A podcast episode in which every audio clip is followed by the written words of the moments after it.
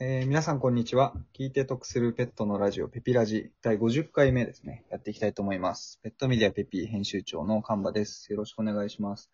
えー今日もですね、えーゼロレイママさんに前回と引き続きですね、えーご登場いただきまして、手作りご飯の、えーことについてお話をお伺いしようかなと思います。ゼロレイママさん、今日もよろしくお願いします。よろしくお願いしまおす。願いします。前回はですね、なんかもう、すごくリアルな作り方のお話。まあ、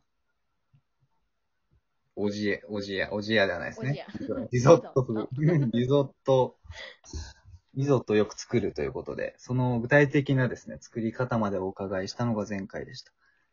で、今回お教えていただきたいのが、えーっと、もう手作り食歴は何年ぐらいになるんですかえっと、ゼロちゃんがはい。 6ヶ月、生後6ヶ月の時から始めたので、うん、うん、うん。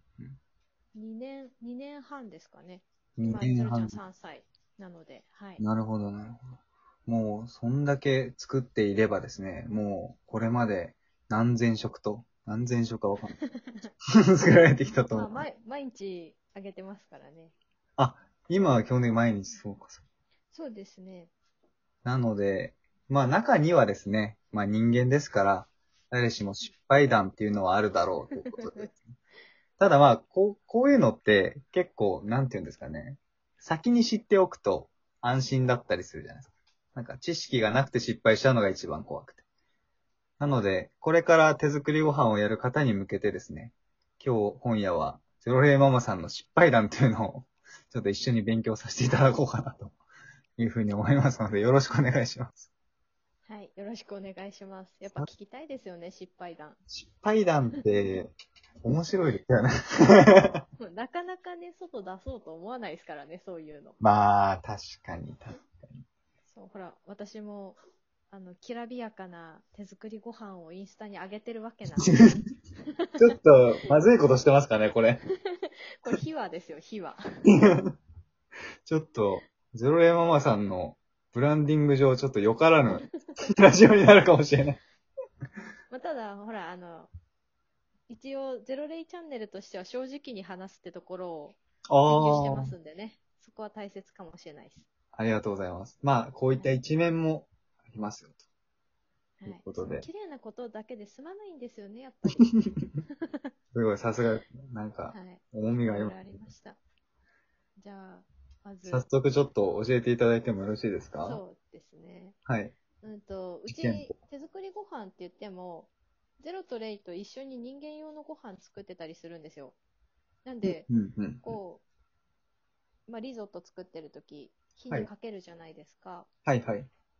まあ、うち三三口のコンロなんですけど、うんうん。 1個は犬用なんですけど、2個はいは人間用のご飯を作ってて、同時進行で作るわけですね。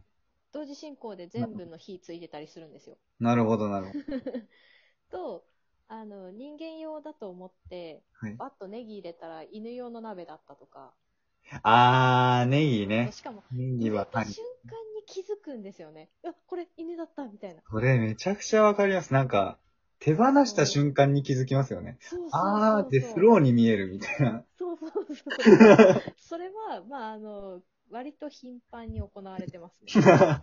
その場合は、逆に人間用のものをあげるってことですかその鍋えっで。と、その場合は、えっと、はいその日は一旦、じゃあちょっとドッグフードでいいっすかみたいにな って、もう作り直すのめんどくさいんで、確かに。確とか、ほら、レトルトとか頼らせかてに。いたうだいん、て、うん、でそういうのをちょっとあげといてこ、れはで、ね。その、まあ、失敗してネギ入れちゃったやつは、はい次の日、あの、飼い主のおじやに、おじやになると。な朝るほごど飯になります。味付けしてね。これもね、なんか、えー、傍から見たらですけど、まあ、ネギ、飼い主さん食べなきゃいいじゃんっていう声もあると思うんですけど、でもそこは人間なんで、ネギ食べたい日もあるんですよ ね。そうなんですよ。だから、味噌汁と かに、あの、小口ネギとか入ってるおしゃれに見えるじゃないですか。あそういう理由なんですかおしゃれだそかうそうそうそう。ら。なるちょほど。っとなんか、はね、い。色味があると、ね、お茄子と、あの、玉ねぎ入れて、ちょっとネギペって散らすみたいうん、うな。やん。りたいんですよ。なるほど、なるほど。ね、間違え、鍋間違えるとか。いまやあ、これありますざらにね。なんか、同時に二つのことできないというか、あります。なんか、間違った方にやっちゃうんですね。うん、全そうなんですよく、。全く関係ない話ですけど、僕あの、ゴミ、ゴミを片手に持ってて、もう片方の手でスマホを持ってて、で、燃えるゴミのゴミ箱を開け開けて、思いっきりスマホ投げたことありますから ね。ああ、それも、手、手放した瞬間に気づくというね。スローモーションで飛んでスローモーション。ンで、手に、中の、手の中にあるゴミを見たという。本当にあるんですよね、そういうことが。あります。なんで ね、皆さん、あの、間違えちゃったらおじやにしてくださいっていう。もう何のアドバイスだって話ですけど。でもそういう意味でもおじやは汎用性高いということで。うんまあ、結構便利な食べ物ですね。うんうん。もう完全におじやって言われてますけど、リゾットね。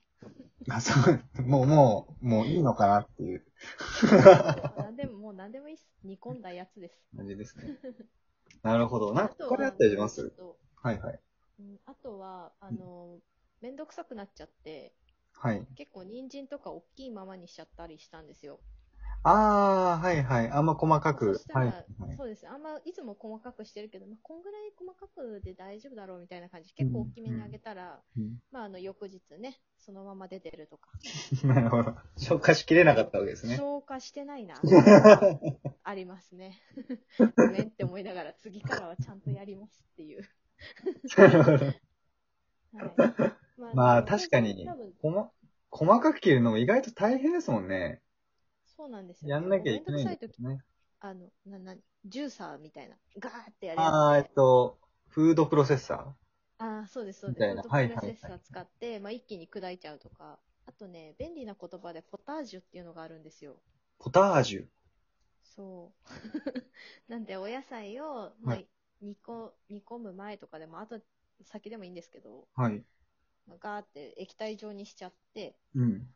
お野菜のスープみたいな。はいはいはいちょはっとおい。肉入れてあげると、なるほど。まあ、あの、気分を変えたご飯ですよね。えー、確かに、それいいですね。なそんのかもやってました。なんか喉に突っかえる、あれもないですし。そう、なんか、まあ、たまにはね、そういうのも、食感として変えてあげるっていうのも楽しいなと思うので。いいですね。はいなので、まあ、食材をちゃんと細かく切りましょう と。いうことですそう そう、ね。大切。大ですね。まあ、あの、喉に詰まらせるほどではないんですけど、消化できない大きさというのはあるんだなと。うん、うん、うん、うん。うんまあ、そうですね。消化自体が分解する行為ですからね。うん、そうなんですよ。まあ、なるほど。たはだ、ゼロも最初のうちはいろんなものが消化できなかったんですけど、いはいはい。まあ、だんだんだんだん、こう、手作り食上げてるうちに、なんだろう、消化できるものが増えていった。ええ昔とか小松菜とか、あの、なんだろう、緑系の葉っぱのお野菜もそのまま出ちゃってたんですけど、ー。はいはいはいはいはい。もう今は全然もう後こかられなんでしょうね。多分腸内細菌が変わってくるんじゃないかなと思って、うん食べるものによって。それを分解して消化しないといけなくなるので、うんうんうん消化して分解か、そうしないといけなくなる面ので、なんで、多分腸内細菌自体が変化していって、食べるものに合わせていったみたいな。うん、うん。感じですねうんうんであと今ちょうど消化の話が出たんで、はいはい。うちゼロちゃんがですね、あの、多分ミネラルの吸収がすごく悪い子で、うーん。体の中にミネラルを入れるのがあんまお上手じゃないそう。なんです、はいはい消化はできるのかもしれないんですけど、うんうんミネラルを吸収できない、できないというかしづらいなるのほかど。な、体みたいで、ゼロとレイ同じ食事あげてたんですけど、うん。ゼロちゃんがなんかどんどん薄毛になったんですよ。ほこう。れ失敗談、失敗談なんですけど、バイダンそのさん、ど、そう薄毛、抜け毛がどんどん。うん、という割わけではなくて、はいはい首の下とはい。耳の付け根のところがなんかどんどん毛が薄くなっていった。ほかう。けてるわけじゃないんですけど、毛が薄くなっちゃって、へーなんだろうなってずっと思ってたんですよ。うん、うん、うん。で、まあ、いろいろ調べたら、まあ、薄毛の原因っていうので、亜鉛の不足ありませんかっていうのがあって、調べたら、はいはいはい。亜鉛、はいはいはい。ペピーの編集長さんなら知ってると思うんですけど、亜鉛って、まあ、犬猫ものすごいあの取らないといけないうん成分なんですうよん。ね。人間に比べると体重の割に、そうなんですよ、うん体重の割にめちゃくちゃ取らなきゃいけなくて、うん。そんなこと知らなかったというか、考えてもなかったので、最初。確かいや、そんなの知る、知るわけないですよね。そうなんですよ。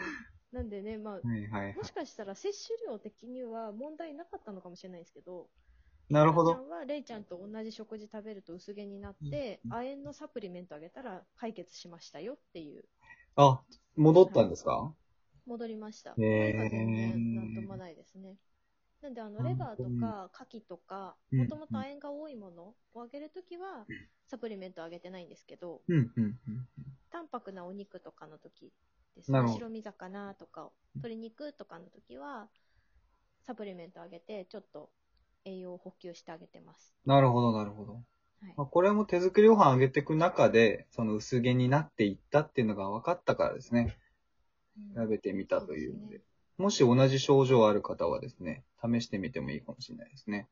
そうですねちょっと聞いてみて獣医さんに相談してっていうところはあるかもしれないですけど、いいですね。ああ、なるほど、なるほど。でも、まあ、最後のは、失敗談というよりかは、体質が、なんか、より分かったというか、うんそうですねキ気をノつコのけてあ特げる徴がこ分かとがっでたってきいうると思いますなるほど、なるほど。いやー、面白いですね。そミネラル系もね、いろいろありますからね。はいちょうど、次の放送何しようかなと思ってたんで、ミネラル話そうかな。 じゃあお願いしますそれでいやー、ありがとうございます。あー、もうあっという間に11分ですね。そうですね気づいたら。いやー、ありがとうございました。ちょっと3つ失敗談をお話しいただきましたが、ちょっとこれに学んでですね、皆さんちょっと、失敗しないように、 ゼロレイママさんみたいにならないように、そうですね反面教師として反面教師です。お気をつけいただければと思います。では、えー、3日間どうもありがとうございました。ありがとうございましたはい、以上で終わります。皆様お疲れ様でした。